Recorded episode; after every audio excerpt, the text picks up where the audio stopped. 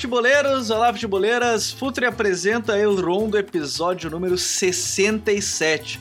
Estamos no ar para mais uma invasão no futebol espanhol e, como você deve ter percebido, a partir de agora, quinzenalmente no seu feed, todas as quintas-feiras, você vai acompanhar no seu feed quinzenalmente. Vamos fazer aquela tabelinha: uma semana Cautio Pizza, uma semana El Rondo, e nessa quinzena a gente tem bastante coisa para comentar, né? Xavi Hernandes já teve seus dois primeiros jogos, Daniel Alves foi anunciado no Barcelona, né? Também não, não tivemos tempo de comentar. E é claro, a Liga dos Campeões que está chegando para sua última rodada e os espanhóis estão perigando a ficar de fora, a grande parte deles está perigando a ficar de fora das oitavas de final.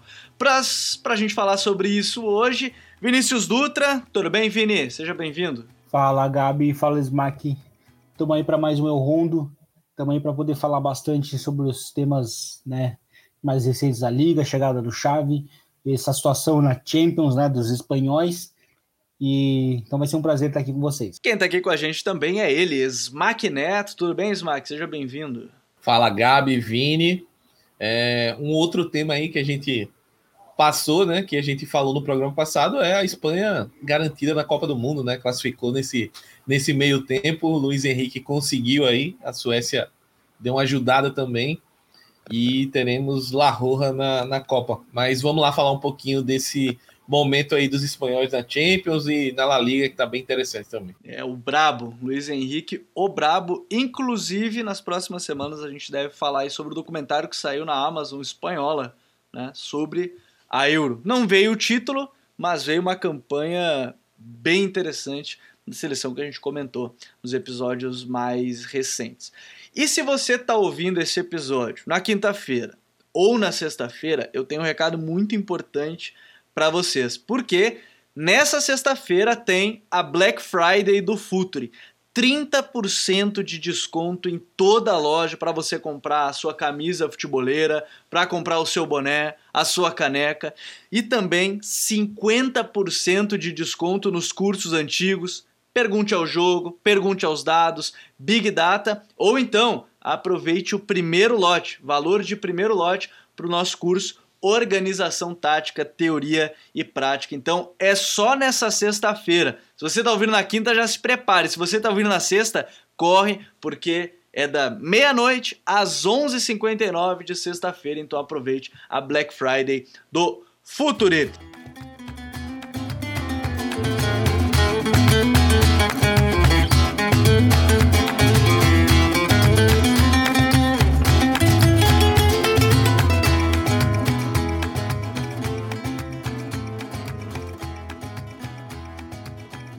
Mas a gente começar esse episódio, entre os principais temas da semana, a gente tem que falar de Xavi Hernandes, que foi de fato agora oficializado, já teve seus dois primeiros jogos, uma vitória em cima do Espanhol por 1 a 0 e esse jogo 0 a 0 com o Benfica, que foi uma atuação muito boa, diga-se de passagem, gostei bastante, achei interessante principalmente os três zagueiros, algo que eu comentava com o Vini inclusive, no, é, no privado, a gente falava mais daquele 3-4-3 que tem no vídeo do Futre no YouTube, sem alas, né? Quem dá amplitude são os dois pontas, nesse caso foram Jorge Alba e Demir.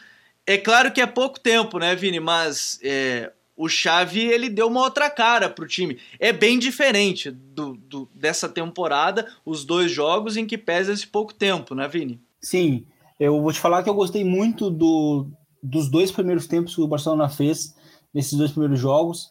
É, 60 minutos ali contra o, contra o Espanhol foram, foram, foram muito bons. Eu acho que foi, ele foi, inclusive, é, meio que um exemplo do, do, do, próprio vídeo que tu acabou postando, né, sobre a análise do Xavi.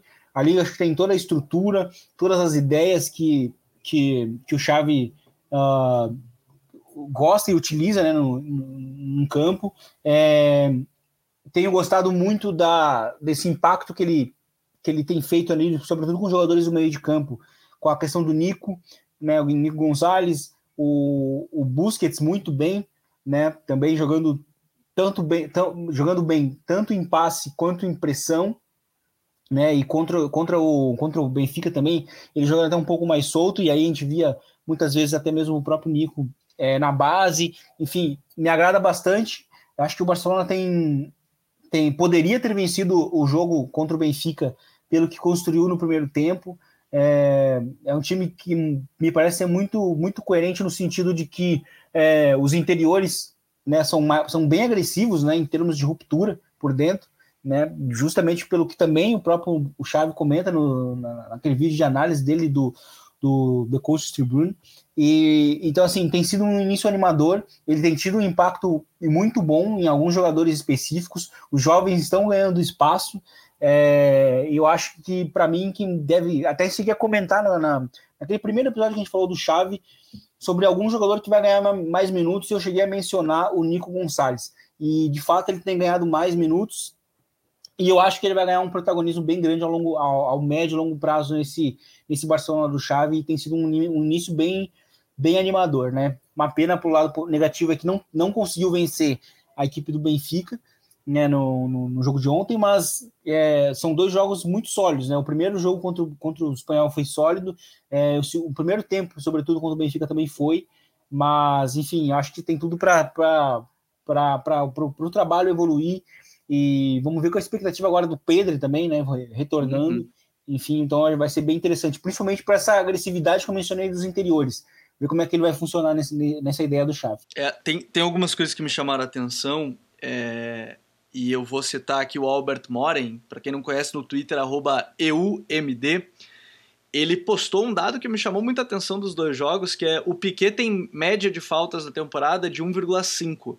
E nos dois jogos agora, Espanhol e, e, e, Benfica, ele tem cinco faltas em cada uma delas. Aí tem o, o dado das faltas, a, a, localização, sempre em campo alto, porque ele estava acostumado, o Piquet, sempre que o time ia é, tomar o contra-ataque, ele recuava. Com o Chave já deu para ver que vai ser diferente. Ele não vai poder fazer esse recuo, porque senão também desorganiza a linha e tudo mais. Me chamou bastante, bastante atenção.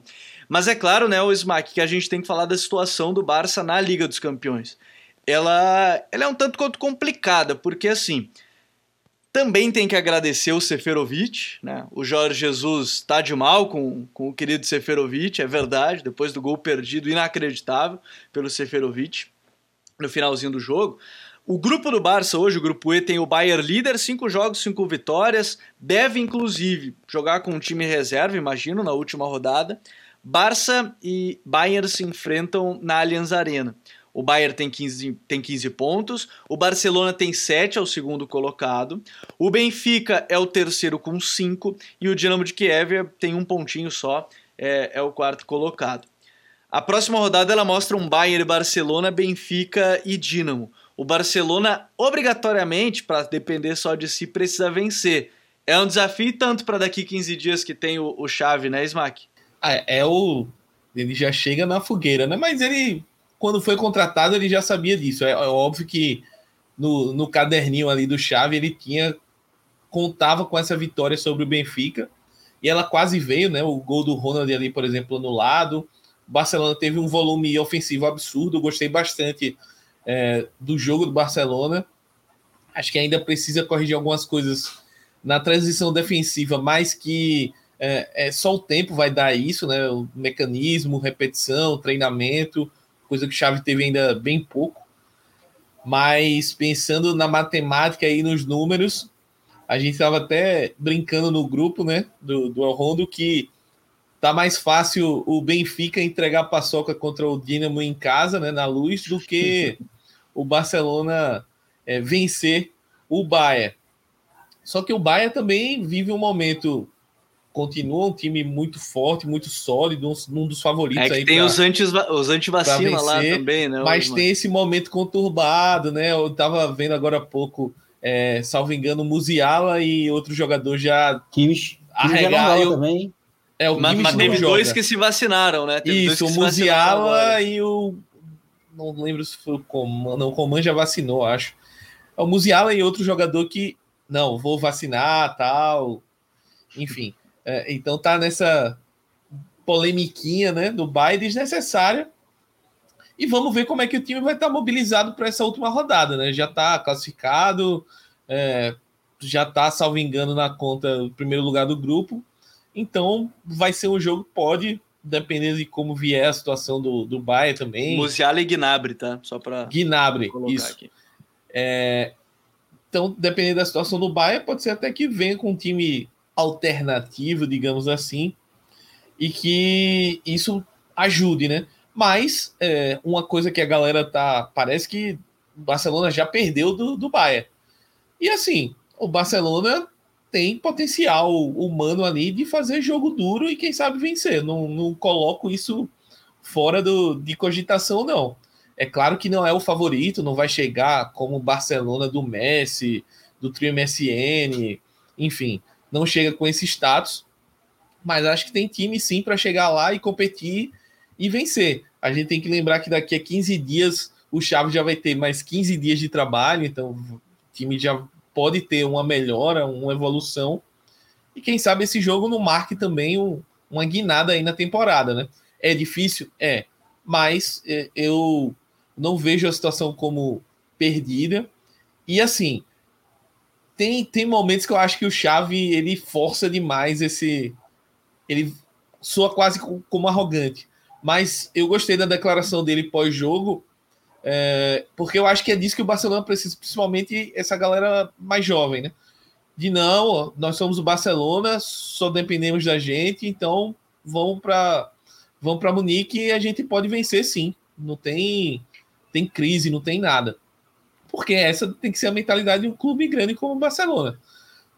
É difícil? É. Mas seria difícil mesmo se tivesse com o MSN, com o Barcelona no Guardiola, enfim. Porque jogar contra o Bayern em Munique nunca é fácil. Mas eu acho que o Barcelona tem condições sim de chegar lá e brigar. Agora, é, perdeu uma boa chance, né? Porque o Benfica deu, deu espaço, o Barcelona criou para vencer, mas acabou não concretizando em gol. O, essas, essas declarações elas são importantes às vezes mais por externo, inclusive até às vezes do que o interno, né? E, e é uma mudança, né? A gente estava acostumado a ouvir o Weslo Keai, né? Do Piquet, é, essas coisas, então é uma uma ruptura bem grande já em, nessa questão. E até para a gente tocar num ponto que a gente não conversou muito, Vini, também que é importante a gente falar aqui no episódio, e, e eu nem quero estender tanto do Barcelona porque a gente tem que falar de Atlético, de Real, de Sevilha, tudo mais, mas é que falando em mentalidade, um cara que chegou por conta disso, me parece bem claro o recado, foi o Dani Alves, porque assim, é, o Barcelona tem teoricamente a geração de transição, né? Tá, eles estão todos ali. Sérgio Roberto, o Piquet, um Titi, nem, nem um Titi, mas Sérgio Roberto, Piquet, o Jordi Alba, né? Esses jogadores que foram campeões. É, me parece bem claro que foi um recado: ó, vocês não conseguiram fazer esse trabalho de ajudar na mentalidade desses garotos, vamos trazer o Dani Alves. Claro que na lateral direita hoje não tem nenhuma confirmação com o Décio, muito menos com o Sérgio.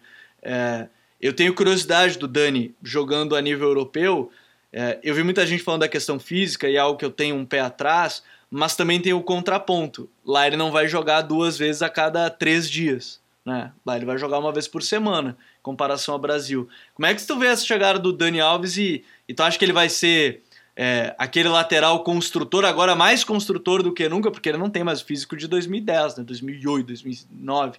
Ele vai ser um outro Dani, outro Dani que chega agora, né, Vini?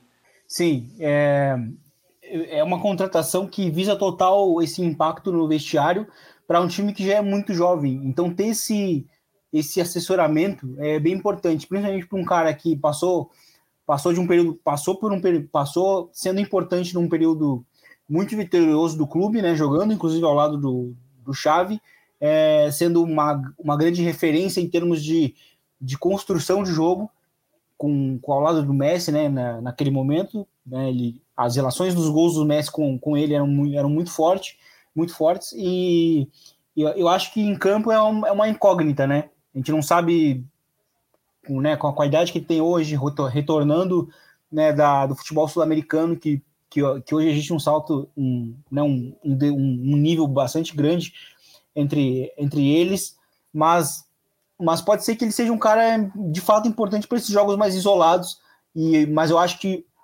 principal fator mesmo dessa contratação e que já é algo que, que a direção, né, a atual direção do Barcelona tem buscado é, retomar esse ambiente positivo com jogadores uh, que já passaram pelo clube num outro momento vitorioso, então retomar aquele ambiente mais positivo já é uma já é, uma, já é algo que, desde essa transição de, de, de, de, de diretoria que tem acontecido no Barça, e eu acho que a, essa contratação tem tudo a ver, né, com ter esse impacto fora de campo para um time que é muito jovem, né? O Barcelona comete erros em time jovem hoje, muitas dessas vitórias, derrotas, dessas oscilações, é porque o, o, o, elenco em si, né, a espinha dorsal é de um time muito jovem, então é normal que vai perder, que vá ser inconstante. Então acho que ter esses jogadores é, ter um jogador bem mais, bem mais, bem veterano, né? Um jogador que tem a hierarquia, né? É uma coisa que a gente fala muito no futebol espanhol, uhum. é, é, é, bem importante, sim. É, é, eu tenho muita curiosidade. Mesmo só pode estrear a partir de janeiro, né? Vale lembrar, só estreia a partir de janeiro. Vem por um é, salário mínimo, não na, no literal da palavra como o, o salário mínimo brasileiro, mas é um salário mínimo da que a liga permite, né? Pagar o jogador. é, o seguro-desemprego do, do Dani ele vai seguir recebendo do, do São Paulo. Agora, o Smack, um time que. Dos espanhóis, o único que teve mais tranquilidade nessa, nessa Liga dos Campeões foi a equipe do Real Madrid, né? Que nesse, nesse momento, classificado, cinco, cinco jogos, quatro vitórias, uma derrota pro inesperado, pro, inesperada para o Sheriff, mas 12 pontos. A questão agora é mais a liderança do grupo, né? E, e ela vai ser definida na última rodada, inclusive. Mas o Real Madrid fez né, nessa Liga dos Campeões, em comparação às outras que deu uma penada, ficou temporada passada quase que ficou de fora. Essa foi uma temporada mais tranquila, né? Sim, sim, eu acho que desde o último título, o Real Madrid não tinha uma fase de grupos tranquila, né? E até no, no, até, no né, último título é, foi, foi suado, né? Classificou em segundo, aí já eliminou o PSG nas né? oitavas. Então, é, é, o Real Madrid tem tido problemas, né, dificuldades, e dessa vez é, espantou a, a, zebra, né? Venceu o Sheriff com certa folga, assim. Um jogo que o time não deu chance pro. não deu sopa pro azar. E uma grande atuação do Alaba, mais uma, se confirmando aí uma das grandes contratações é, desse mercado de verão aí do, na Europa. Cara que chegou grátis, né? Muito obrigado pela, pela teimosia dele de dizer que não queria jogar de zagueiro para jogar de zagueiro no Real Madrid. Mas chegou, tá indo muito bem, fez, fez gol hoje. É, o Ancelotti cada vez mais está dando liberdade para ele avançar, ele fazer uma troca de posição ali com o Casimiro. O Casimiro às vezes fecha como zagueiro e ele adianta no meio, tem uma qualidade maior no passe, no chute de fora da área. O Kroos recuperou da lesão, voltou a jogar bem, marcou gols. O Vini segue naquela fase dele de confiança pura, sendo um motor ali no ataque. E o Real Madrid aos poucos vai achando o seu time, vai se encontrando, ainda tem dificuldades em alguns jogos, mas vive um, um momento de até rara tranquilidade assim para o que é o Real Madrid, né? liderando a liga, é, liderando o grupo na Champions, vai decidir em casa contra a Inter, jogando por um empate, né, para garantir o primeiro lugar do grupo. É um momento bem interessante aí e um momento tranquilo como espelha a cara do treinador, né? O Carlo Ancelotti vem fazendo o seu trabalho calmo, tranquilo, essa é a hora que a gente faz o merchan da grande área, né? Do Liderança Tranquila, que é o livro sim, do Sim, sim, sim, sim. Um grande livro, inclusive, mas que o Ancelotti, ele vem dando esse ambiente bem legal no Real Madrid. E, por exemplo, a gente... O que, as coisas estão tão boas que a gente não fala do Bale é, jogando na seleção e voltando lesionado. A gente não fala do Hazard, que não tem minutos praticamente no time, né? Tem poucos minutos e o time segue muito bem. Então é, é um momento de tranquilidade do Real Madrid e de ajustes. Eu acho que esse time, talvez para janeiro, para o momento ali, fevereiro, aliás, que é o mata-mata da Champions, ele consiga atingir o seu auge. Eu acho que agora é conseguir extrair melhor das peças ali do banco. Acho que dá uma rodagem maior para o Camavinga, principalmente. Eu acho que é um cara que tem que ganhar mais minutos porque o Modric a gente nunca sabe a hora que ele pode estourar pela idade e tal, o próprio Kroos. Eu acho que é, é um setor que me preocupa ali. E no mais, é, voltar aqui, bater na tecla, Benzema, bola de ouro, porque o que o homem tá jogando é brincadeira. E começou a campanha aí já aqui no, no El Rondo, hein? Começou a campanha pro é, KB9. Agora, é, eu vou ser bem sincero, tá? eu nem lembrava que o Bale tinha voltado para o Real Madrid. Eu vou ser bem sincero, sim. É, é, é, algo que, de fato. A gente nem lembra, mas no começo da temporada o Bale foi titular, uns dois, três jogos ah. ali com o Ancelotti, ele titular tal, só que o Vini atropelou depois, mas. Pois é. E, e eu acho que esse é o ponto. E, e aí a gente fala, né, Vini, de um, de um, de um momento assim do Real Madrid que o Ancelotti, a gente estava até na dúvida de como é que ia ser a transição dele com esses garotos, mas ele vem usando, né? Uma garotada tá jogando com ele, querendo ou não, né? O que mais se tinha expectativa, né? Rodrigo, Vini, uh, esses, esses garotos, assim, a expectativa era de como é que eles iam jogar, e eles têm jogado com, com o Ancelotti, né? Sim, o, esse bom momento do Real Madrid, ele, ele se confirma a partir do momento que o Rodrigo é um cara afirmado agora jogando na direita, o Vinícius Júnior ele é o titular da esquerda. É, o Hazard quase não. A gente nem menciona e nem, e nem se torna um problema. Né? Quando é bem administrado, algo que o, que o Smack citou, é, né, a questão do Hazard não jogar nem se torna um debate, né? porque o Vinícius Júnior está atropelando. Ano passado mesmo ele já era melhor, tanto que aquela escalação estranha que o Zidane, que o Zidane tentou lá no, no, no Stanford Bridge é, foi justamente porque o Vinícius Júnior estava jogando tão bem que ele tinha que jogar naquele jogo e ele inventou ali o Vinícius Júnior de, de ala pela esquerda e, né, e porque ele tinha que utilizar os dois, né, na cabeça dele ele tinha que usar o medalhão também, que era o Hazard, e com, e com o Carlo Ancelotti não tem isso, porque é, nunca, se, nunca se teve problema nenhum trabalho dele, né, o Real Madrid agora vem numa crescente, é um time que é, a, a gente fala, ainda, né, tá, não sofreu gol hoje, mas mesmo nessa sequência boa, sempre tomou um golzinho, então acho que é algo que o Real Madrid vai ter que ficar de olho, principalmente agora nessa sequência de cinco jogos que o Real Madrid vai ter, que vai ser bem complicada. Vai ter Sevilha, Atlético Clube, Real Sociedad e mais para frente ali o logo na sequência a Inter e depois o Atlético de Madrid.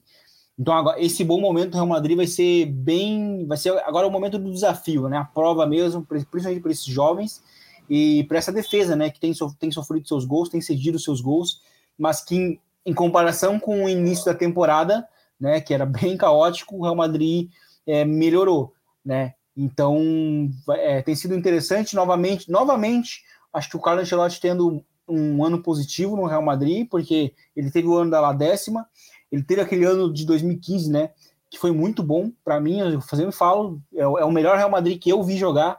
Aquele primeiro metade da temporada, depois ele, o time inteiro estourou em lesão, mas é, foi o Real Madrid que bateu o recorde de vitórias seguidas, enfim, tinha muitas goleadas, enfim, foi um ano positivo, aí ele saiu, os jogadores não queriam que ele saísse, agora ele retornou, sendo questionado até, porque não vinha de trabalhos bons, e novamente vai confirmando uma temporada sólida, né? A gente não sabe se vai terminar com o título ou não, mas novamente o Real Madrid tem períodos muito sólidos e positivos.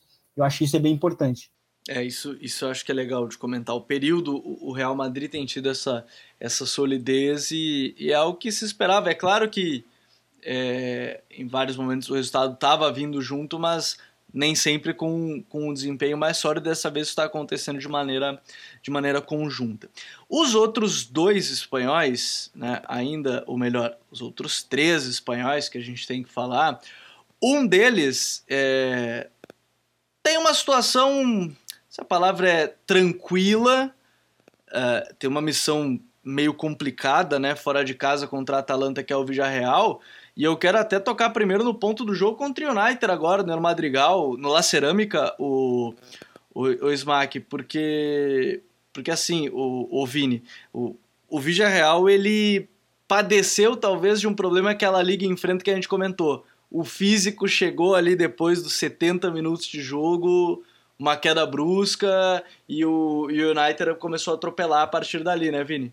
Sim, porque o primeiro tempo, a primeira mais de meia hora, inclusive, do, do Vila Real foi muito boa, deveria ter marcado gol. A gente comentava que o, Manchester United, né, sendo treinado ali internamente pelo que caiu, né, teve um downgrade né, na, na comparação com, com o período do Solskjaer, o que é curioso porque geralmente quando sai um treinador que teoricamente o elenco está derrubando, é, no jogo seguinte o time joga melhor e, e o Neto jogou muito mal, é, escapou de não, de não ter sofrido gols, o De Gea fez uma grande partida e, e, e também é algo que muitas vezes falta para o Vila Real em, em, alguns momentos chave, né, que é fazer o gol nos momentos mais pesados da, né, dos, dos jogos e, foi que, que, que, não aconteceu. Criou muita né? chance no primeiro criou tempo. Criou muito, né?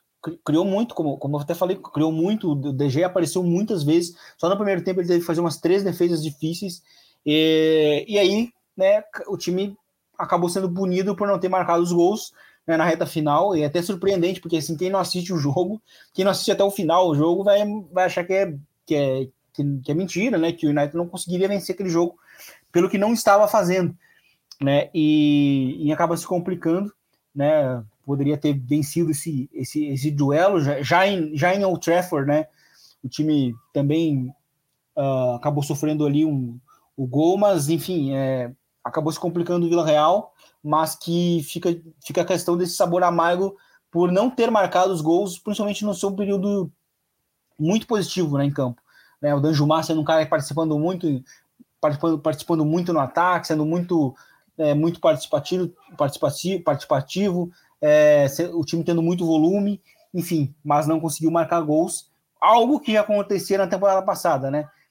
Vila uhum. Real era um time de muitos empates, ainda é nessa temporada, e muitos deles é porque o time não tem essa contundência na área para decidir os jogos. E, e, dentro dessa, dessa pegada, eu acho que quando a gente fala desse jogo específico, tem esse ponto, né? Poderia ter criado e poderia ter tido uma situação mais tranquila para esse jogo agora contra a Atalanta, né? Porque vai ter que ir até a Itália para decidir, né, o Smack. Exato, e assim, o Vini falou muito bem, no primeiro tempo o Villarreal poderia ter, não vou dizer matado o jogo, mas aberto uma vantagem interessante.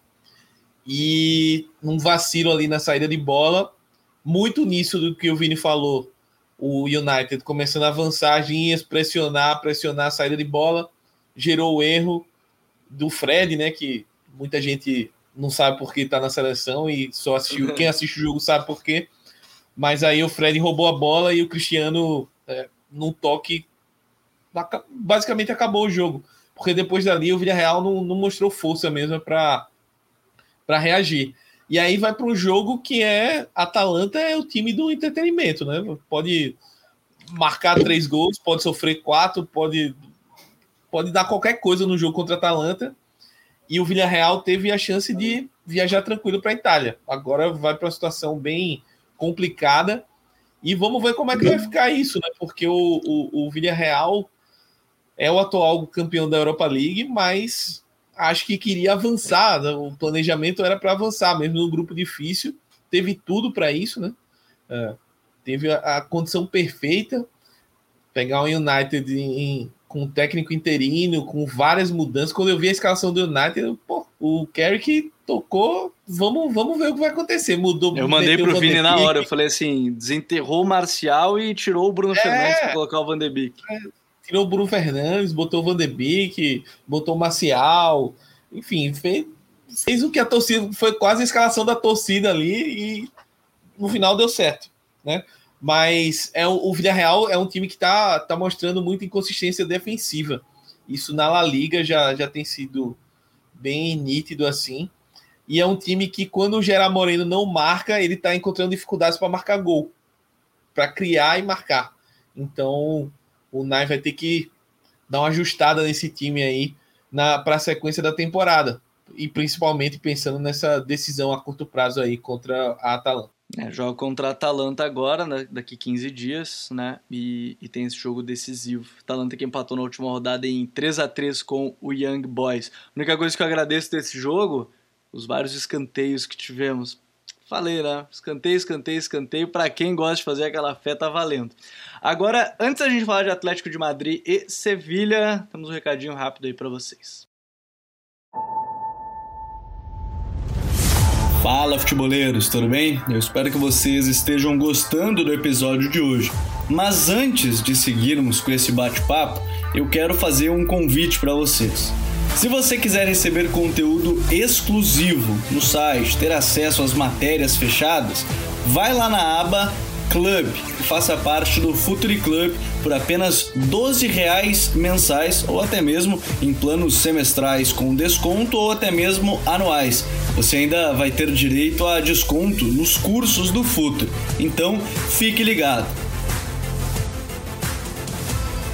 Além disso, eu quero lembrar para vocês que esse episódio também tem o apoio do Futuri Pro, o departamento de análise e mercado do Futuri. Seu time gasta menos dinheiro e ganha mais jogos.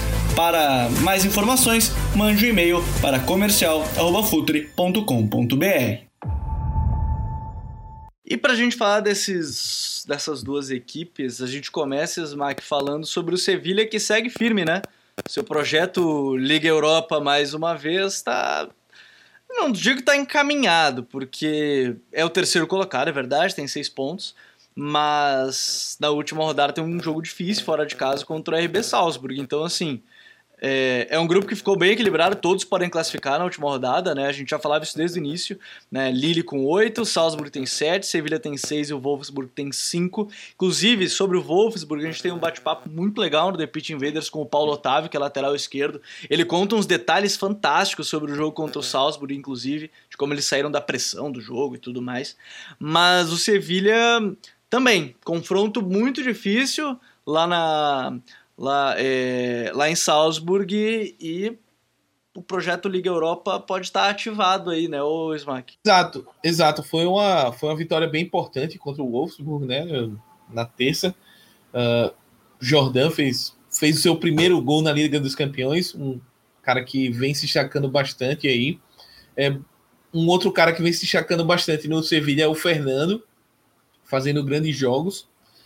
Mas tem, tem essa questão do Sevilha, né? A gente tem que, tem que endereçar a situação que a gente falou antes do começo da temporada, que é o Sevilha agora vai ser o Sevilha que a gente vê na La Liga, um, um Sevilha forte, constante, jogando a Liga dos Campeões, e mais uma vez, é, eu, eu acho assim, por mais que seja um grupo, um grupo chato, mas é um grupo que o Sevilha, para mim, é acima dos outros três times. Acho que é, é, é um time que tem condições de passar com certa tranquilidade. E vai para a última rodada. Foi, entrou nessa rodada totalmente desesperado, né? Venceu o outro, deu um gás, mas agora vai para a última rodada precisando vencer para classificar. Entrou como lanterna. Exato.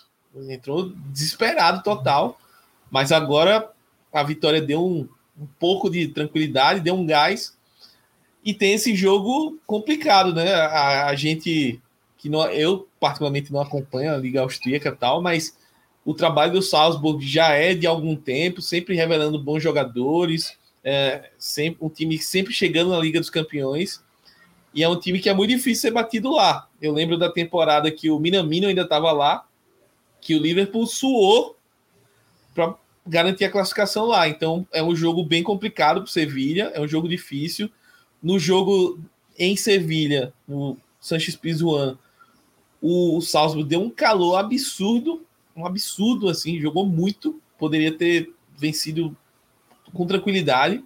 Sevilha sofreu e agora vai para esse jogo precisando vencer, né? Essa é a hora que a gente cobrou desde o início da temporada que o Sevilha precisa mostrar porque é uma força consolidada na Espanha, precisa vencer esse jogo. Não tem não tem outra conversa, tem que vencer, tem que vencer. É, tem que vencer. E, e para vencer tem esse jogo difícil fora de casa, mas, né? A gente espera bastante do Sevilha que nesse grupo, de fato, bem como o Vini falou, entrou a rodada lanterna e, e agora pode classificar aí ainda pode classificar até como primeiro. Pra vocês verem como esse grupo está bastante equilibrado mesmo, pode classificar até como primeiro. E tem esse desafio, né, Vini? É, o, o Sevilha, ele na liga, ele tem sido um time que tem conseguido controlar muitos jogos, mas parece que em vários momentos falta aquele punch, né? Falta ainda é o que a gente comenta do Sevilha acho que quase toda temporada. Falta aquele cara, mesmo que eles tenham contratado o Rafa Mir, é, o Enesiri, parece que em algum momento falta aquele gol decisivo, aquele jogador que vai fazer esse tipo de gol, né? É, o, o Sevilha tá faltando ser, é, é, ser um time confiável quando se cria uma expectativa ao entorno dele, né? O Sevilha, talvez no ano passado, quando, quando o campeonato, quando o campeonato estava aberto entre Real e Barcelona e Atlético, o Sevilha foi alcançando ali o, o trio e teve até possibilidades de, de, de ganhar o título, talvez muito porque ninguém estava olhando para ele. E quando se olhou para o Sevilha, né, que era justamente quando ele poderia, inclusive, chegar a um ponto do Barcelona, é, foi quando ele tropeçou, né, para um time fraco na última rodada, na, nas últimas rodadas. E o Sevilha caiu num grupo que não é fácil, mas é muito acessível, né? E, e é um grupo de pontuação muito baixa, ninguém tem 10 pontos, né? E então assim é, é, é, um, é uma decepção porque o Sevilha também fez um início de temporada meio estranho, assim, até contra o Getafe, que não está jogando nada, é, quase perdeu, mas conseguiu vencer o jogo. É, então acho que está faltando essa regularidade, principalmente quando a gente deposita uma, um certo favoritismo para o próprio Sevilha. Né? senão o time vai acabar caindo naquelas piadas de sempre, de só vai jogar bem na, na Liga Europa. Agora, agora inclusive, está na zona né, de Liga Europa, mas entrar em último, né? Nesse grupo, num grupo em que o Lille já não é mais aquele mesmo Lille, né? embora seja um time competitivo. A gente tem o Salzburg, que é um time que tem um elenco muito jovem e que vem da Liga Austríaca, que está um pouco abaixo das, das, demais ligas, embora o projeto seja muito organizado. E aí tem o Wolfsburg, que até já passou por uma mudança de treinador, né? que mostra quão turbulento já foi esse início. Né? E o Sevilha entra em último, né? na rodada, entrou agora em último, na rodada como, uh, né, da Champions, e então acho que é bem preocupante. Eu acho que o time tem que, tem, tem que vai ter agora, inclusive, um desafio muito grande é, em enfrentar o Salzburg, que foi já um, um dos primeiros resultados surpreendentes né, no, no jogo da ida, em que o Sevilla jogou foi muito mal também. É, mas vai ver que tipo de resposta que, que a equipe do Lopetegui vai dar. Tem que ter esse punch agora para buscar essa classificação para as oitavas de final. E ainda nos grupos, né, é, Vini, a gente fala de um Atlético de Madrid que o único que disparou foi o Liverpool, 15 pontos. O Porto tem 5, Milan e Atlético de Madrid 4. O Milan é o terceiro colocado pelo critério de saldo de gols.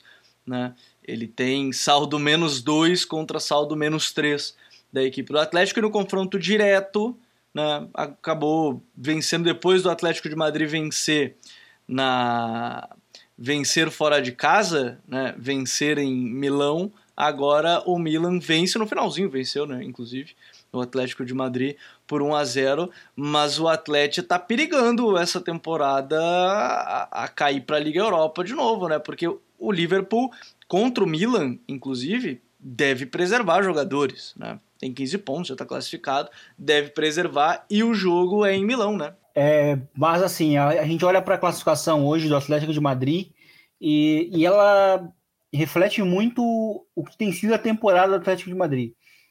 Eu acho que o Atlético de Madrid não fez um jogo bom até agora, na temporada. É, tanto que uh, desde ali, desde a vitória justamente contra o Milan, que também foi uma vitória muito milagrosa lá em Milão, é, e depois daquela vitória contra o Barcelona, ali foram os únicos dois resultados na temporada em que o Atlético de Madrid conseguiu vencer de forma consecutiva. Desde então é empate, derrota, vence, perde, empata. Né? É um time que não está sendo muito regular e tem jogado muito mal. Tem, tem começado os jogos muito mal e o, e o Diego Simeone tem, tem se planejado mal para as partidas. Hoje, hoje, então, contra o Milan, dominou, o Milan dominou uh, a, a bola o tempo inteiro, e o Atlético de Madrid muito na, naquela função de se proteger na própria área, de não ameaçar tanto, sabe? Então foi um time muito dominado. Novamente, acho que eu usei até na última vez que a gente falou sobre o Atlético de Madrid na Champions, eu usei o termo fatal. O time do Atlético de Madrid tem jogado de uma maneira muito fatal, porque tem jogado mal mesmo e, e às vezes precisa de uns sustos para entrar, como foi no caso do jogo uhum. do Liverpool, né? que o Liverpool começou amassando, aí o time do, do, Atlético conseguiu se recuperar, e aí depois teve a expulsão, o time perdeu. Mas, é, mas o time do, do Atlético parece estar precisando desses sustos. E até agora na temporada o time não fez um jogo bom. Isso é bem, bem preocupante para a equipe colchoneira. Como é que tu vê essa. É, é, assim, o jogo em si contra o Milan não foi dos melhores, né, Smack? É bem isso que o Vini falou. Time que buscou só se defender, buscava tentar uma transição, mas não conseguiu. E talvez esse seja o problema, não é que queria se defender, é que não conseguiu sair desse momento defensivo, né, Smack? Exato, eu acho que o, o, o Atleti, ele vem mostrando isso seguidamente principalmente em jogos com grau de dificuldade maior, né? Seja na Liga ou seja é, jogando na Champions.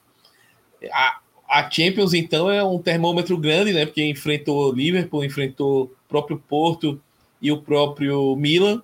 E todos esses jogos, o, o cenário foi muito parecido, assim.